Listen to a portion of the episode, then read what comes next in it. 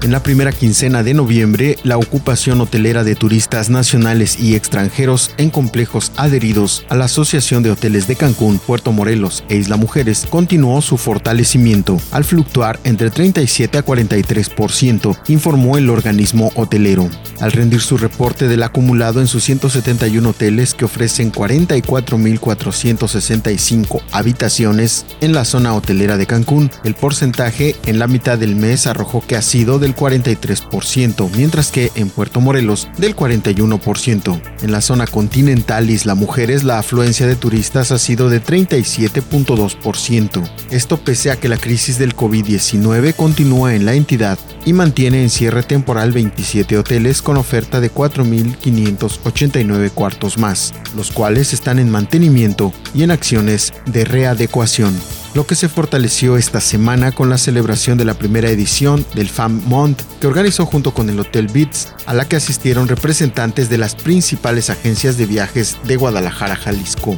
La Asociación de Hoteleros precisó que los asistentes pudieron constatar las medidas y protocolos de sanidad que se aplican sistemáticamente en cada centro de hospedaje para garantizar la seguridad de visitantes y colaboradores.